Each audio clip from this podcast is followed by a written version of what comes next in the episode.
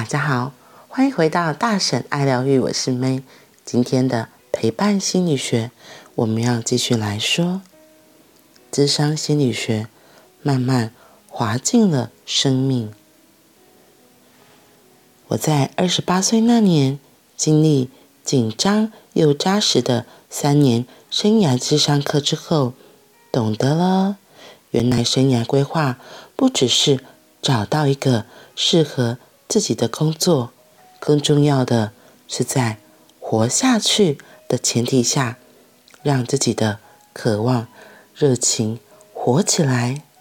三十岁那年，威斯康星州的一位慈爱的老奶奶夏琳·艾克曼应邀来台湾做催眠训练。那时存款不够付催眠训练课程学费的我，硬着头皮自告奋勇去应征，现场即席口译。于是接下来的四五年，一场接着一场，高雄、台中十天、二十天的催眠翻译工作，我把老奶奶的英文在工作坊的现场翻译成中文，然后。把现场来自牙医、精神科医生、社工、咨商师的中文提问翻译成英文给老奶奶听，可能因为要非常非常认真揣摩，才能翻译出、表达出老奶奶国际级催眠功力的内涵。不知不觉中，催眠语调、催眠语法里。好纯粹的对人的疼惜和支持，都悄悄的但完整的种在我的心田。可能因为催眠的底子打好了，我的眼睛突然看见了潜意识工作大大的天空。好多好多年之后，我在潜意识的训练课程里，都还会带着。木头教室里的一群学生这样体验：想象右手的大拇指上头，好像轻轻的系着一条细细的线，细细的线上头是一个轻轻的往上飘的充满氦气的气球，轻轻的气球往上飘。对，带着你的右手，轻轻的。往上飘。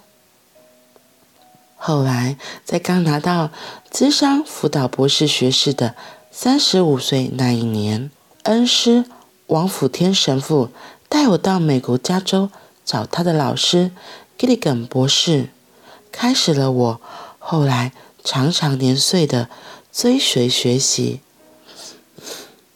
很喜悦的吧？是的，紧张是我。是的。可爱精彩也是我，是的，这两个都是我，我比这两个还要多更多。这样的并存概念学到心底，当并存来到了生命中，慌张、紧张、自我怀疑，其实都还在，但是同时有了安顿自己的一帖呼吸良药，得以。安放自己。四十岁了，两个女儿陆续来到，活生生的小生命在怀里，不再是教科书的概念可以照料的。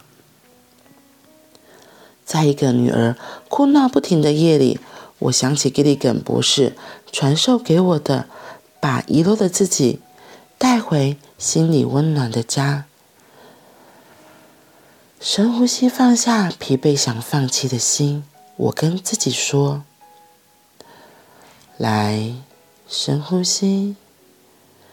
来，抱着怀里的孩子，带着爱的呼吸，爱着他，同时也把小时候孤单、不知所措的自己，一起手牵手带回长大以后已经。”温暖的心里的家。四十六岁那年，在好朋友景敦家被金曲奖得主谢明佑老师现场演唱，感动得到不要不要的，因为太感动了。于是咬紧牙，给自己一个重新学习的开始，用我天生很笨拙的手指开始学吉他，还很厚脸皮的在台南运河旁的乐器二楼团练室，拜托谢明佑老师教我词曲创作。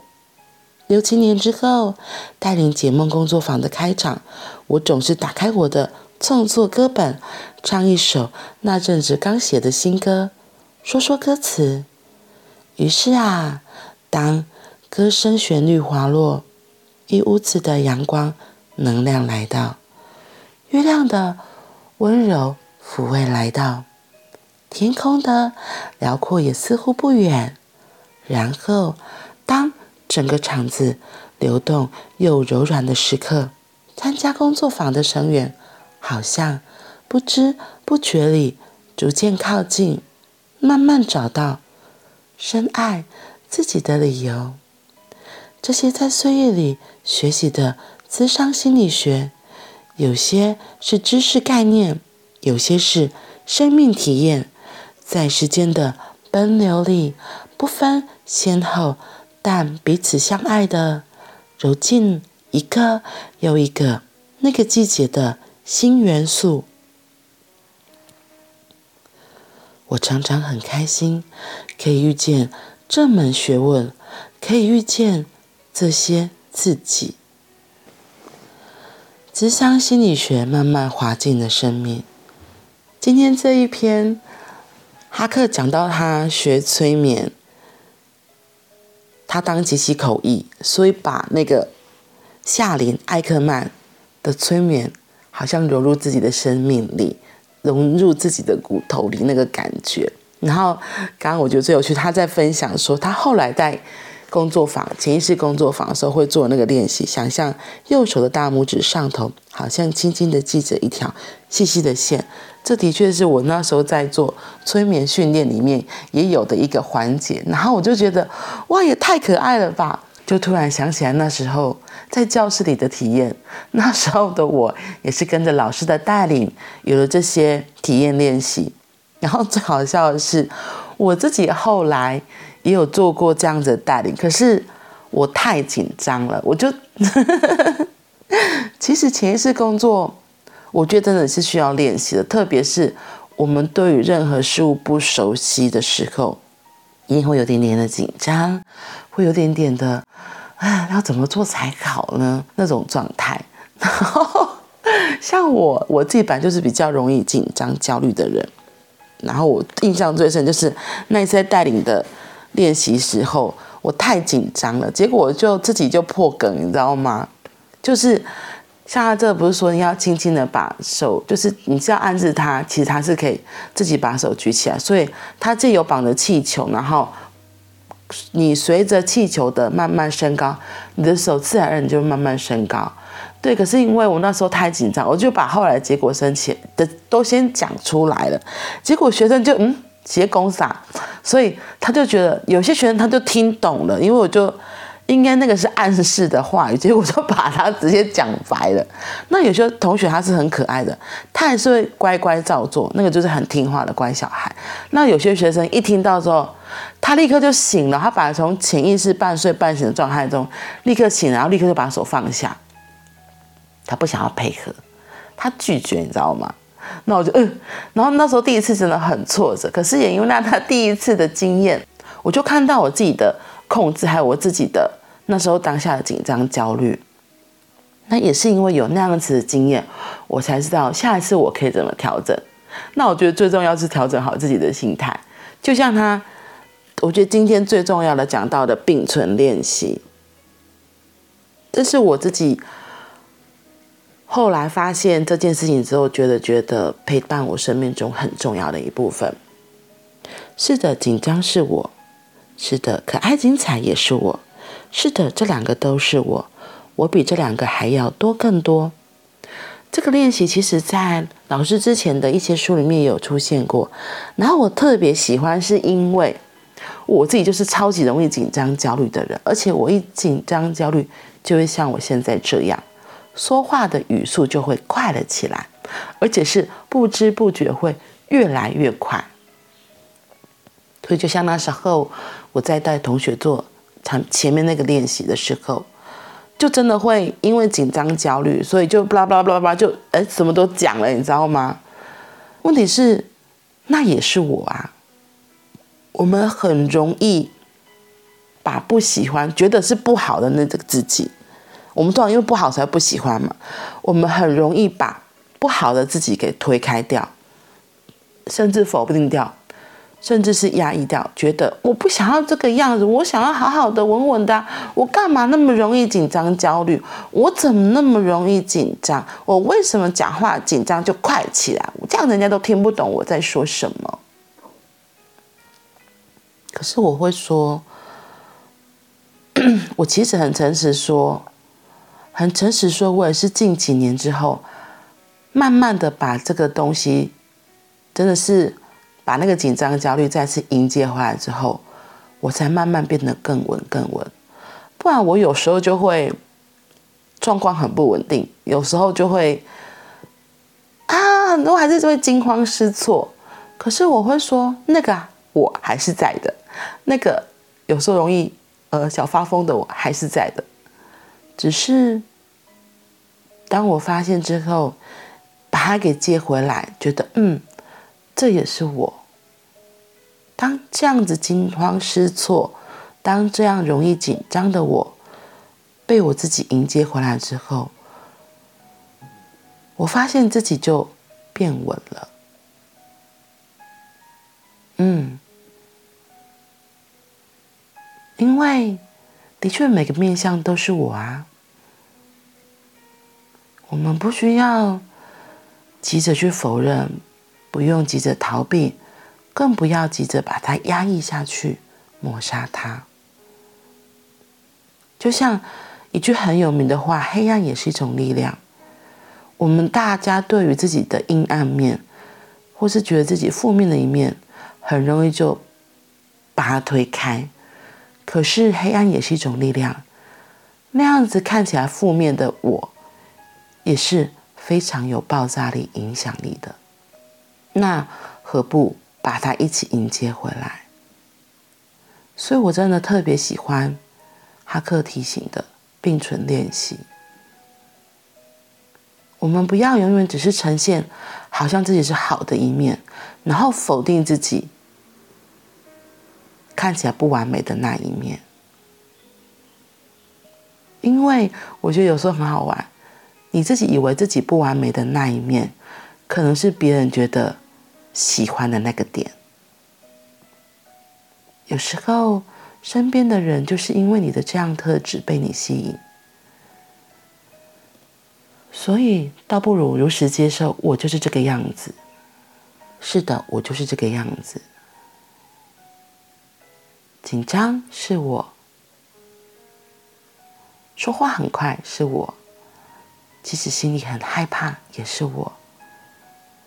但同时，我要记得，我还有其他的面相，其他好的面相，都把它给带回来，整合自己，那才会是我最强大的样子。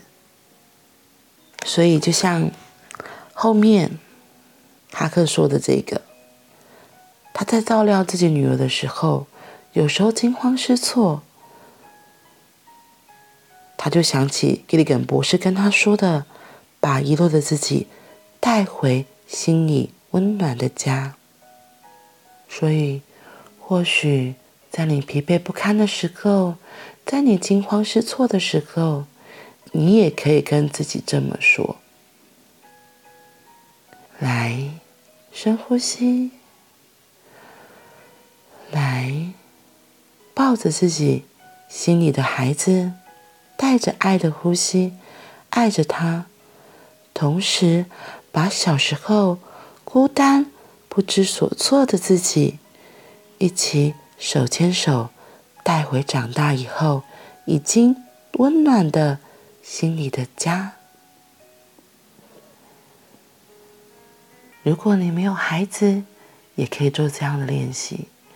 你可以把两只手放在自己的心上跟自己说来深呼吸。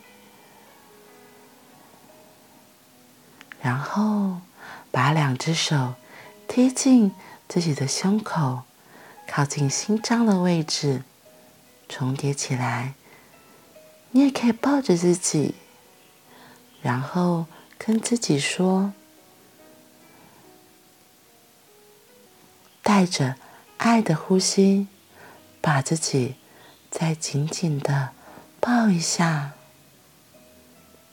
同时也把小时候孤单不知所措的自己，一起手牵手带回长大以后已经温暖的心里的家，把胸口紧紧的抱着，你手掌的温度会慢慢的传到你的心里，